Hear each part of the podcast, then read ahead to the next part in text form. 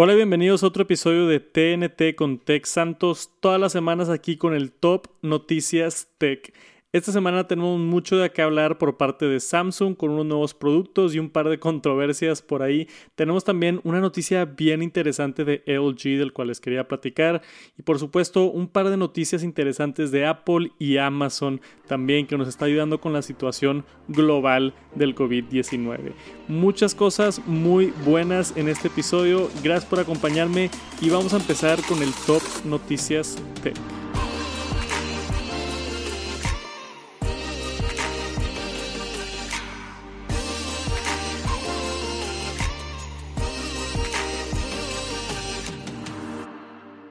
Y arrancamos primero que nada con noticias de Samsung, por supuesto que fue el evento de Samsung y tenemos sus nuevos dispositivos, el Samsung Galaxy S21, S21 Plus y S21 Ultra, que son como la, noticia más grande de, la semana fue el lanzamiento de estos dispositivos, que más o menos en esta temporada del año es cuando Samsung decide actualizar toda su gama de Galaxy. Y hay un par de detalles interesantes de los cuales quería hablar aquí. Voy a intentar conseguir uno para, para hacerle una reseña, quizá una comparativa a ver si consigo a Pato o otro youtuber como lo hice el año pasado para poder hacer un iPhone 12 Pro Max contra Galaxy S21 Ultra, el mejor de Samsung contra el mejor de Apple, siempre se me hace un video bien interesante. ¿Qué hay de nuevo esta línea? No mucho, a mí el diseño me encantó. Y es raro que diga eso de un teléfono de, Samsung, pero se me hizo un diseño bien diferente. No me gusta cuando se empiezan a todos los teléfonos parecer entre ellos, o todos se copian de Apple, o todos se copian de otra empresa, y todos empiezan a ver iguales. Samsung lo hizo diferente este año con el, con el S21 y esa esquina donde están las cámaras que está completamente separada del chasis del resto del teléfono. Se me hizo un diseño bien interesante y me gustó. Por ahí estuve compartiendo en Twitter mi, mi agrado por este diseño. Por enfrente, por supuesto, casi todo pantalla, todavía con el hole punch. Yo creo que va a ser el último año que vamos a ver este hole punch y vamos a empezar a tener cámaras debajo de la pantalla en 2022. Va a estar bien interesante ya que lleguen esos días. Aquí están los teléfonos, este se ven muy buenos, se ve como una actualización. El Ultra, ahora que puedes utilizar la pluma y tiene su funda para guardar la pluma, eso pudiera significar que ya no van a tener el Note este año. Hay muchos rumores de que el Note ya está muerto y ahora el Ultra está reemplazando el Note opcional si es que quieres comprar la pluma. Por supuesto, la pluma te va a costar 40 o 70 dólares si es que quieres incluir la, la funda con la pluma. Pero el teléfono ya cuesta 1200 dólares. Es carísimo el Galaxy S Ultra. Pero por supuesto que tiene todo, todo lo bueno, ¿no? 12 GB de RAM, una batería enorme de 5000 miliamperes, hasta 512 GB de almacenamiento, Snapdragon 888, que es el más nuevo, esa pantalla de 6.8 pulgadas, OLED display, 120 Hz, todo lo que necesitas. Lo mejor que hay, yo creo, en el mercado ahorita de Android es el S21 Ultra. Se ve increíble. Y luego por el lado del, S21 y S21 Plus están un poquito más económicos, con precios un poquito más accesibles. Y a, a mí el Plus no me tiene mucho sentido en 999 dólares, pero el normal en 799 dólares me gusta aunque es de plástico lo de atrás y a mucha gente no le gustó eso, pero a mí no me importa tanto eso si, si le bajaron el precio del año pasado, 200 dólares en comparación del año pasado, no me importa mucho el plástico. Y la verdad es que le pones funda a la mayoría de los teléfonos como quiera, entonces que, lo de atrás sea plástico para mí no es, no es problema. Si le quitaron un, un par de cositas, ya no tiene espacio para eh, eh, almacenamiento extra con tarjetas y un par de otros detallitos, pero se me hizo buena la actualización. Si, si han estado buscando actualizar su Galaxy, creo que es buen momento. El Ultra se ve increíble, pero con ese increíble precio, por supuesto. Y también sacaron los nuevos, los Buds, ¿cómo se llaman? Los Buds Pro, que es como competencia de los AirPods Pro, que también se ven buenos y vi después que hicieron una actualización para, para mejorar el audio y un, par de modos interesantes ahí, cancelación de ruido. También estaría interesante hacer un video de los Buds Pro de Samsung contra los AirPods Pro de Apple. Creo que los intentaré conseguir para hacer esa comparativa y ver si valen la pena o no. Pero por ahorita ya están disponibles Samsung Galaxy S21 y S21 Ultra. Y después, siguiendo con noticias de Samsung, esta es más controversia, no tanto noticia, el heredero de Samsung, que me metí a investigar ese tema mucho porque cuando escuché la palabra heredero me, me brincó mucho, el heir, como, eh, como si fuera una empresa familiar o una empresa como de reyes y una monarquía interesante por allá en Samsung que lo es. Eh, eh, el CEO es completamente separado, esto simplemente es como el, heredero del conglomerado entero de Samsung, que es una de las empresas más grandes del mundo y tiene muchísimo, muchísimo dinero. Se murió su papá, creo que en octubre, si no me equivoco, tenía complicaciones y estaba en coma o no, no me acuerdo exactamente, pero se murió. Y J.Y. Lee es el el que va a recibir toda la herencia de el conglomerado de Samsung, que ahorita tiene un valor como de 30 mil millones de dólares. Entonces ahí les va la historia. 30 mil millones de dólares y J.Y. Lee para recibir esos 30 mil millones de dólares necesita pagar 10 mil millones de dólares, un tercio. Entonces, por leyes de Corea del Sur, no sé bien cómo están los temas de legalidad de herencia o, si estás en cierto ingreso tienes que pagar cierto impuesto. No sé cómo funciona. El punto es que él tiene que pagar 10 mil millones de dólares para poder recibir la herencia de Samsung. Entonces, es una situación bien complicada y nadie quiere pagar 10 mil millones de dólares. Es demasiado, demasiado, demasiado, demasiado dinero. 10 billones de dólares, como utilizan la palabra en, Estados Unidos. Y J.Y. Lee estuvo viendo maneras de como persuadir al gobierno para no pagar tanto dinero. Entonces, fue con varios miembros de la, de, de, no sé con quién fue, pero el punto fue que lo encontraron y se estableció a través del gobierno que era él estaba actuando de maneras corruptas por tratar de sobornar a gente para no pagar ese dinero. Entonces lo metieron a la cárcel. se fue frente de la, de la Suprema Corte y le dieron 2.5 años dentro de la cárcel a este multimillonario. Se me hace bien por parte de Corea que metan a multimillonarios a la cárcel. Creo que aquí en México, tristemente por la corrupción, si tienes ese tipo de dinero, no acabas en la cárcel. Al menos en México y probablemente en otros países de Latinoamérica también. Si tienes mil millones en el banco, y algo hiciste mal, no acabas en la cárcel. Hay mucha corrupción, mucho, muchas maneras de escaparte y en Corea no.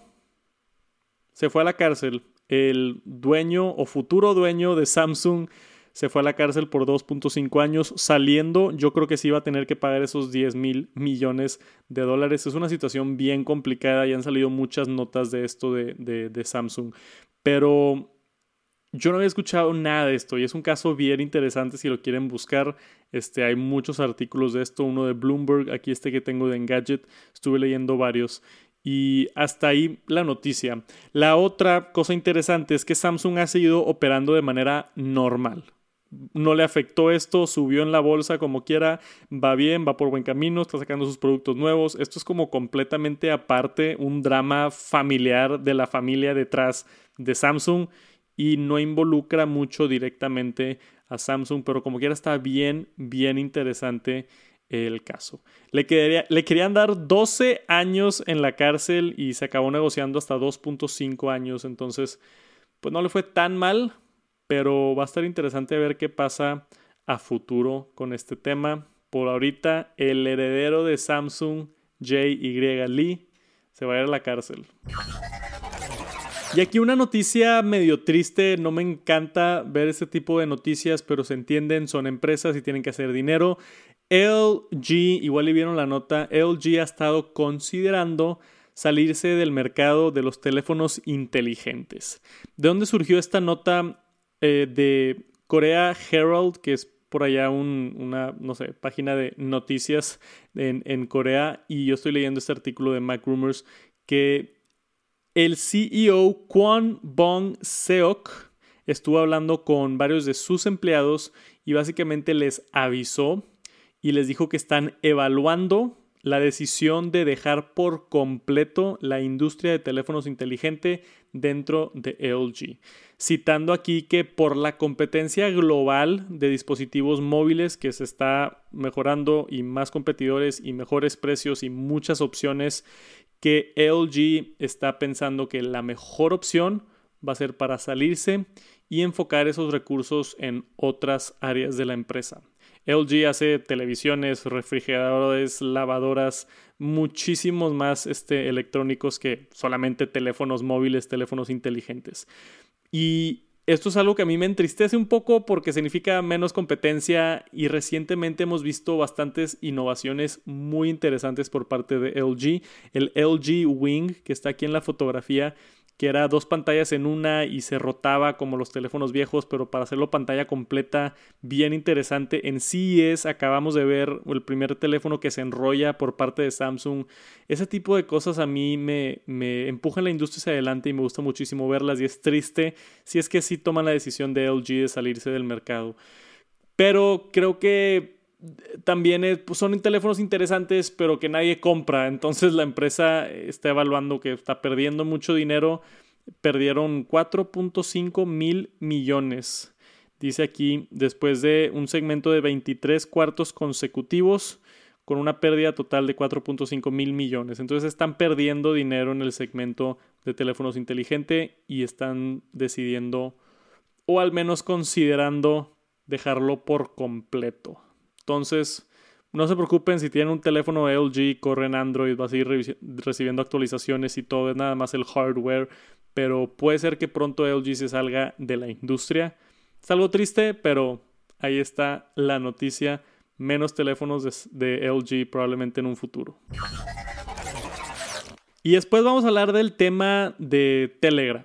Este, todo lo que tuvimos hace un par de semanas con, con, Parler, que era la aplicación donde había mucho hate y mucha de la gente de Trump y todo esto, y Apple y, otro Google también quitaron Parler de, de las App Store por romper sus términos y condiciones. Están demandando a Apple por tener Telegram en su tienda y que activamente ha estado igual, de igual manera que Parler y otras aplicaciones teniendo problemas de, de, extremistas, de nazis, de, dice aquí, political, o sea, temas políticos, revenge porn, o sea, eh, white supremacy, mucho, mucho hate en la aplicación. Y para mí es un tema bien interesante y bien controversial porque tú creas la plataforma y, y pones ciertas reglas y tienes que, tienes que llevar a cabo esas reglas. Si alguien rompe las reglas, lo sacas de, tu plataforma. Entonces Telegram tiene sus propios términos y condiciones. Igual y no han estado haciendo un muy buen trabajo de banear a toda esta gente que está haciendo cosas muy feas dentro de la aplicación. Y por ende se ha visto que, que Apple, así como quitó otras empresas, ahora está sufriendo una demanda por decir, oye, ¿por qué si quitaste Parler, por qué no has quitado Telegram si también está rompiendo tus términos y condiciones de la aplicación? Hasta ahorita Apple no ha respondido ante la, crítica y Telegram sí ha sacado un, un, ¿Cómo se dice? Ha sacado un... Básicamente un representante salió y dijo que están actualmente quitando todos los videos extremos este, con las elecciones de Estados Unidos y otras cosas que han estado más y más y más y más y más combatiendo todo este contenido negativo que está en la aplicación de Telegram. Pero es un tema bien interesante porque ¿quién es el responsable? ¿Es Apple por dejarlo dentro de la aplicación? ¿Es Telegram por no actuar con sus usuarios? ¿Son los usuarios que están utilizando mal la plataforma? Hay mucha culpa de todos lados. Yo no creo que esta demanda llegue a, a pasar, pero con la popularidad que ha tenido Telegram últimamente por toda la crítica que recibió WhatsApp y que ahora ya llegaron a más de 500 millones de usuarios activos, Telegram ya es uno de los grandes y ya se va a enfrentar este tipo de problemas de los grandes. Vamos a ver qué pasa con esto, yo los mantengo al tanto. Por ahorita está la demanda y, y vamos a ver cómo evoluciona el tema. Y una nota interesante por parte de Amazon, ya que se anunció el nuevo presidente de Estados Unidos, Joe Biden. Aquí tenemos una carta del CEO Dave Clark de, de Amazon mandándole felicitaciones a, a, Biden por ganar la elección y esto y el otro, y que están con un programa nuevo para vacunar y ayudar con las vacunas del COVID-19 al gobierno de Estados Unidos. 800 mil empleados son los que tiene Amazon y está buscando darle la vacuna a todos. A todos los 800 mil empleados. Entonces, todo esto a mí se me hace increíble por parte de una empresa tan grande como Amazon que ayude de esta manera con, con la pandemia. Y si trabajas en Amazon, no sé bien cómo funciona esto. No sé si es mundial, si es nada más Estados Unidos, si cuántos van a tardar o qué van a hacer exactamente. Pero fue una noticia que llegó, hizo mucho impacto. Creo yo que este tipo de empresas grandotas son las que se tienen que, así como vimos a Apple combatiendo el racismo y otras cosas, creo que empresas como Amazon, Apple, todas las más grandes y que tienen más dinero del mundo, deberían de aprovechar su poder para hacerlo. Entonces aquí tenemos, Clark dice en la nota que ya tienen un partner con otra empresa para rápidamente poner esa vacuna a todos su workforce, a todos sus empleados, cuando las vacunas estén disponibles. Entonces, fue como una promesa, pero lo hicieron de manera oficial con una carta al presidente y que esto va a tener un impacto bastante grande entre la lucha con el COVID-19. Esperemos que le vaya bien, esperemos que, que todo esto sea un avance y que Amazon logre vacunar a todos sus empleados. Y luego tenemos una nota interesante con relación al iPhone 12. Esto a mí me sorprendió bastante y lo vi desde encuestas que yo hice en mi canal y notas de ventas y otras cosas. El iPhone 12 mini no vendió muy bien. Yo pensé que iba a ser el iPhone más popular por ser el más económico, tener una pantalla bastante accesible y la gente como que no se vio muy identificada con el iPhone 12 mini. Al grado que ya anunció, o bueno, anunció Morgan Stanley que Apple está moviendo los recursos y está quitando producción del iPhone 12 mini y poniendo esa producción en el iPhone 12 Pro es el que están viendo que se está vendiendo más. Bien interesante porque yo casi siempre todos los años puedo identificar cuál es el modelo de iPhone que se va a vender más. Y este año dije, ¿va a ser el iPhone 12 o el iPhone 12 mini? Creo que el 12 mini simplemente por el tema del precio. Y no fue así.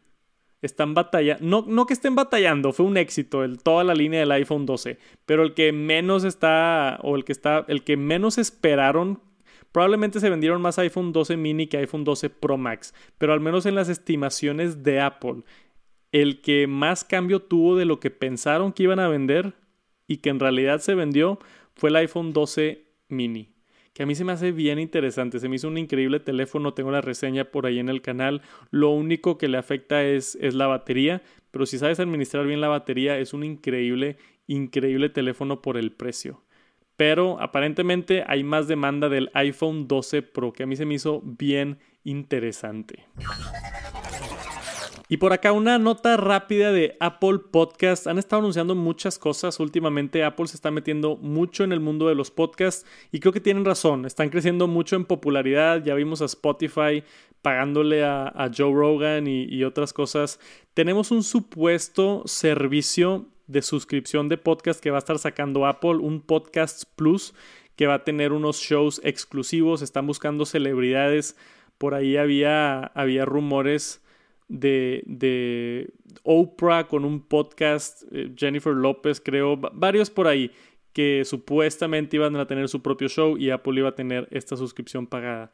Pero ya anunciaron de manera oficial Podcast Spotlight, que ahora van a estar promoviendo creadores de contenido o podcasters a través de esto Y aquí tenemos una, una fotografía de cómo se ve eso exactamente dentro de la aplicación, donde Apple está dando recomendaciones de, hey, checa este podcast y lo promueven y lo tienen, creo que es una vez a la semana para, para anunciar nuevos, no nuevos, pero creadores destacados dentro de la plataforma. Esperemos algún día que aparezca el Top Noticias Tech por ahí en el podcast, por ahí en el podcast Spotlight de Apple. Pero le están metiendo muchísimo, muchísimo enfoque a la plataforma de podcast y yo encantado. Es una plataforma a mí que me ha gustado mucho. Yo mismo escucho muchos podcasts en el carro mientras estoy organizando cosas en, la casa con las bocinas. Me gusta mucho y sé que si están escuchando este podcast de seguro también disfrutan mucho podcast y Apple está metiendo mucho, mucho dinero a todo el tema alrededor del mundo de podcast. Entonces esperen cosas nuevas como esta de Spotlight, como shows exclusivos, como una posible suscripción por parte de Apple. Apple Podcast en general está mejorando. Y aquí una noticia de tecnología médica, de repente al final me gusta eh, traerlos con, con, cosas extrañas de tecnología que se me hacen muy interesantes. Y esta es que por primera vez pudieron o lograron poner una córnea sintética en un hombre que estaba legalmente ciego de 78 años y fue como el primero en recibir este nuevo tratamiento con una córnea completamente sintética. Habían logrado esto a través de, de donar o un humano que esté donando una córnea, pero construida completamente sintética y le regresaron la vista a este hombre, pudo reconocer a miembros de su familia, pudo reconocer, le pusieron ahí varias pruebas y puede ver.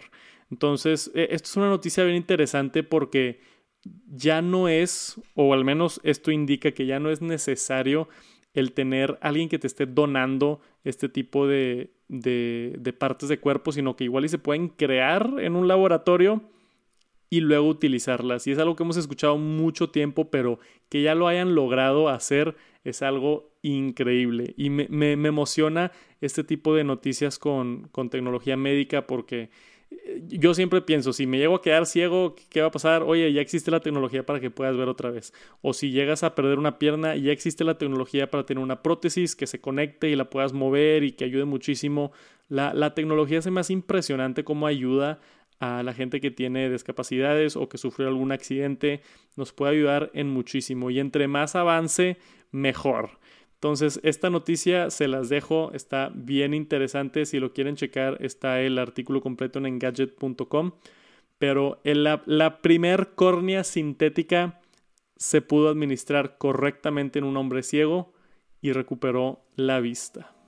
Y eso es todo por este episodio de TNT. Muchísimas gracias por acompañarme. Espero estén teniendo una excelente semana y por supuesto nos vemos la siguiente semana con más noticias de tecnología. Si no lo han hecho, suscríbanse aquí, suscríbanse al canal de YouTube también. Ya estamos creciendo allá la comunidad, trayéndoles siempre el top noticias tech. Nos vemos a la próxima. Que tengan un bonito día. Peace.